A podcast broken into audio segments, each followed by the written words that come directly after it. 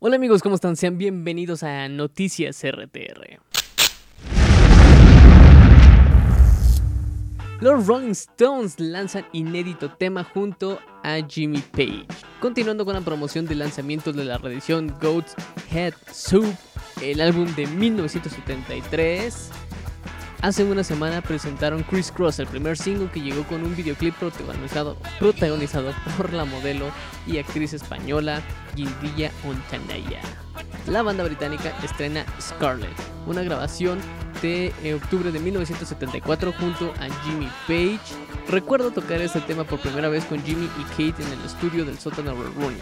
Fue una sesión fantástica, recordó Mick Jagger. De esa forma, Scarlett formará parte del box del CD de lujo de las ediciones de vinilo que será en el lanzamiento de Ghost Head Soap junto a dos temas inéditos más como All the Rage y Chris Cross. Se espera que esto llegue a las tiendas el 4 de septiembre. Paul McCartney escribió una canción para callar a The Who. Los Beatles tienen un repertorio tan amplio que incluye desde baladas y hits pop hasta melodías hindús y psicodelia. No obstante, Paul McCartney decidió luego de ver cómo rockeaba The Who que iba a brindar la muestra de rock más ruidosa, desagradable y sudorosa que fuera posible. Así fue como McCartney escribió Helter Skelter, un tema que forma parte de su aclamado White Album publicado en el 68. Acerca de esa pieza sonora, asegura que es simplemente una canción ridícula, así que lo hicimos porque me gusta el ruido. Durante una entrevista concedida a finales del 68, McCartney señaló que una reseña del disco de The Who lo impulsó a escribirla. Surgió solo porque había leído una crítica de un disco que decía, y este grupo realmente nos volvió locos. Hay eco en todo, están gritando, y solo recuerdo haber pensado, oh, sería genial hacer esto, lástima que ya lo hayan hecho. Debe ser genial crear un álbum realmente agitador. Y luego escuché su disco y fue bastante directo y muy sofisticado. Bueno, hemos escuchado miles y miles y miles de ejemplos de canciones que salen por eso, ¿no? Por únicamente querer estar al nivel de otra banda o hacer como un pequeño tributo. Así que bueno, la verdad es que no es nuevo, pero justo como lo dijo, hubiese sido genial crearlo, pero pues The Who se adelantó y The Who es The Who. Tommy Iommi cuenta cuando echó a Madonna de un ensayo de Black Sabbath. En una entrevista con Sirius XM, eh, pues contó cuando echó a Madonna de su ensayo y no sabía que era ella. Esto ocurrió durante el concierto de Live Aid. Para ser sincero, fue un verdadero desastre. En realidad, tenían una habitación reservada para que ensayáramos, o sea, Black Sabbath. Comenzamos a ensayar y luego comenzamos a hablar de los viejos tiempos, así que la mayor parte del ensayo fue hablar. Ensayamos en una sala de sesión privada y pronto vi a estas dos chicas entrar al fondo de la sala y yo le dije a uno de nuestro equipo, mira, hay gente entrando, será mejor que les digan que se vayan, pues este es un ensayo privado. Después de eso resultó con esa hermosa sorpresa de que era Madonna, la reina del pop. Realmente no es como algo que moleste, es una buena historia. y sobre todo para él, ¿no? Porque fue como muy sorpresivo, tal vez para Madonna. eh, esperemos a ver si algún día saca esa historia. Hay muchos casos así, en los que los artistas pues muchas veces no los dejan entrar a backstage o los empiezan a querer sacar del festival porque los pues las personas de seguridad o los otros artistas no saben quiénes son. Debemos de tener en cuenta que hay muchísima, muchísima gente en esto y que no vas a ser del agrado de todos, no todos te van a, conocer físicamente, hay mucha gente que escucha tu música, incluso con las personas que están en la radio o en la televisión, eh, te escuchan, pero no te ubican, no saben cómo eres, entonces es por eso que muchos artistas, de hecho, dense a la tarea de checar sobre todo videos de festivales que los artistas tienen sus pulseras. Siempre, siempre, siempre tienen sus pulseras. Eh, hay otros que pues con, con cafés. Pero vean videos. Vean videos. Chequen, chequen videos de festivales. Y se van a dar cuenta que muchos tienen su pulsera justamente para identificar que están en eso. Y, y pues aquí lo está diciendo Tommy. O sea, él dijo, pues está entrando gente, sácalo porque esto es privado. No sabía quién era y también hay que respetar eso, ¿no? Si es un ensayo privado, si están, si les dieron una sala para ellos, ah, seas quien seas, creo que es primordial respetar eso. Tal vez, tal vez pudiste pedir permiso para ver y escuchar el ensayo.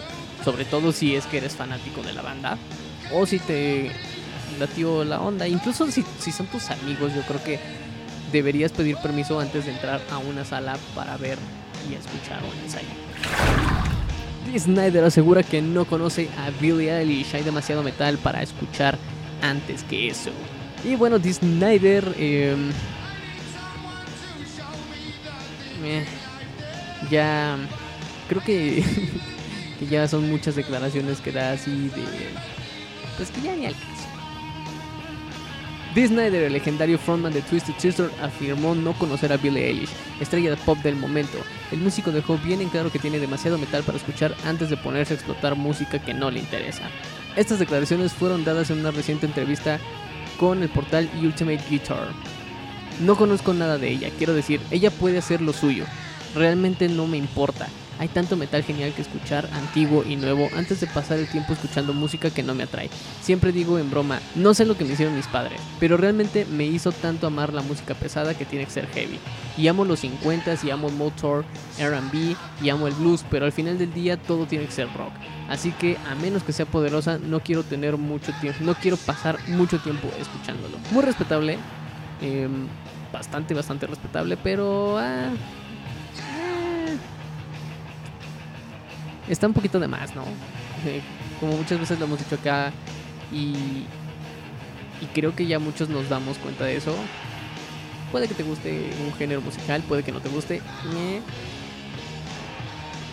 Al final del camino hay mucha música que escuchar, justamente como él lo dice. Puede que escuches eh, únicamente metal, puedes que escuches blues, puedes que escuches la música que quieras, pero hay demasiado. Y al final del camino tú escoges qué escuchar y qué no. Así que creo que es totalmente válido, en ningún momento la agredió, así como hace unos meses cuando Billie Eilish dijo que no conocía a Ben Halen, pues es totalmente válido. En Culiacán denuncian brujería, pero era un video de black metal. No es oro todo lo que brilla, así como tampoco es brujería todo lo que han dicho que es brujería o lo que ves de lejos. Recientemente se hizo viral un video en un sitio de Instagram en el que denunciaban supuestos actos de brujería registrados en un cerro de Culiacán. En el video viral aparecen mujeres jóvenes vestidas de blanco alrededor de un cuerpo de una mujer vestida de negro rodeada de veladoras. En la supuesta denuncia se escucha como quien graba el video relata que se trata de actos de brujería. Hay una morra tirada, hay un vergal de vatos, están haciendo brujería, hay un montón de gente vestida de blanco. El video no tardó mucho en hacerse viral y como todas las cosas virales la gente creyó. En poco tiempo el video llegó a registrar más de 50.000 vistas en unas horas de su publicación y le dio la vuelta a Instagram. Sin embargo, resulta que no se trataban de actos de brujería ni satánicos como muchos lo pensaban, sino de la grabación de un video de black metal.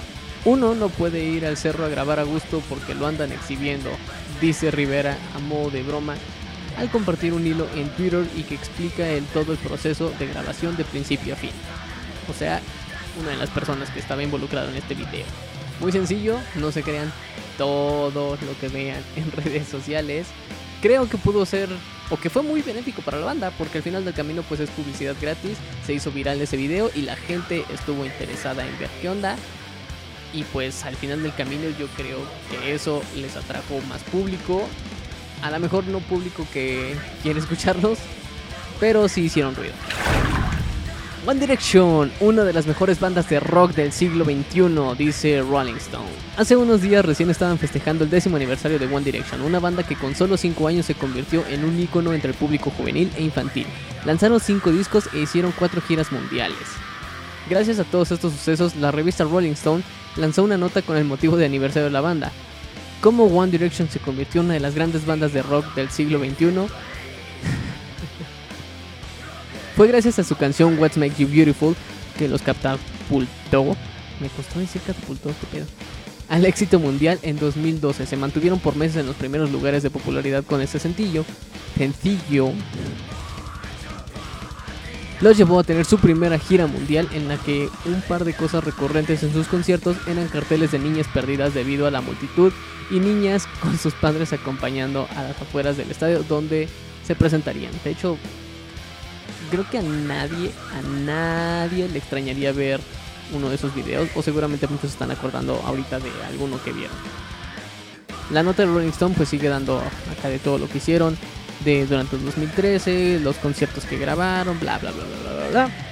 Para que la nota que estoy leyendo ahorita concluye con esto es algo de lo que se platica en el texto de Rolling Stone, en el que cataloga como la gran banda de rock del siglo XXI. Algo que ha causado una gran polémica entre los seguidores de la revista. Ya saben, los rockeritos quejándose de todo. De hecho me da risa. me da risa que cataloguen como la mejor banda de rock a una banda que no es de rock. Ni siquiera tocan sus instrumentos. O, ni siquiera vi un video o supe de que ellos tocaran. Eh, no se demerita el gran fenómeno que fueron y que son de manera independiente cada uno de ellos, pero al final del camino pues no son rock, son pop. Y trajeron de regreso a las boy bands, así que pues hasta ahí queda, o sea, la verdad es que no son una banda de rock porque no lo son. creo que lo más rock que tienen es un cover de creo que es One Way or Another de Blondie. Sí, One Way or Another de Blondie es eh, pues lo más rock que tienen. Fuera de eso, pues es totalmente pop. pero, pues también, eh, Rolling Stone ya no es de rock. Rolling Stone, Rolling Stone nunca ha sido una revista de rock. Siempre ha sido una revista pop. Recuerden que pop, eh, bueno, el género o la definición pop, pues viene de lo popular y cuando Rolling Stone tenía su gran auge, pues el rock y la música que tanto nos gusta, pues era muy popular. Y pues realmente ahorita ya nadie la pela. O sea, creo que yo ya lo había dicho, hace años que yo no compro Rolling Stone. Hace años que yo no leo un artículo completo de Rolling Stone. Y, y, realmente todos los artículos que estoy leyendo son de otras fuentes. Porque la revista ya, para mí, por lo menos para mí, ya perdió esa em, esa chispa. O sea, ya no ya no. Simplemente ya no. Es como lo comentábamos, o sea, ya el hecho de poner en portada a un artista de reggaetón, de hablar del reggaetón, de, de hablar de iconos pop, haciéndolos pasar como de rock, pues... Ah, y pues es eso, o sea, sí, los rockerillos se están quejando, pero pues son la gente que siguen comprando esa revista. Y pues no se dan cuenta de que la revista ya evolucionó, que la revista ya no es lo que era antes y que hay muchísimos, muchísimos, muchísimos medios más para conseguir y consumir las notas que a ti te gustan. Y en el lanzamiento de la semana, los Boomers sacaron ya al fin su canción debut para plataformas digitales que se llama Come Niños. Los Boomers son un dúo de Ixtapaluca. Creo que son bastante, bastante buenos. De hecho, nosotros los tuvimos de invitados en nuestro evento de Rock to Rock Sinfonía a la Muerte. Y es un proyecto que llama muchísimo la atención. De verdad, ya estábamos ahí con las ansias de que sacaran algo. Porque lo único que habíamos visto anteriormente eran unas live sessions que tienen en YouTube. Que son muy buenas. Pero después, cuando empecé a ver que ya estaban grabando, estuve muy atento, estaba ahí checando a ver cuándo iba a salir. Además de que uno de ellos eh, se dedica a la docencia y creo, eh, ya nos confirmarán después, pero creo que invitó a parte de sus alumnos a grabar los coros. escuchen la canción, realmente está muy padre. Y como les digo, esto de que él se dedica a la docencia, creo que lo hizo entender bastante bien el tema de la canción. Ahora sí, eso es todo. Yo me despido. Soy Rudy. No olviden seguir las redes sociales de Rock to Rock, darle like a este video y compartirlo también. Eso es todo y nos vemos.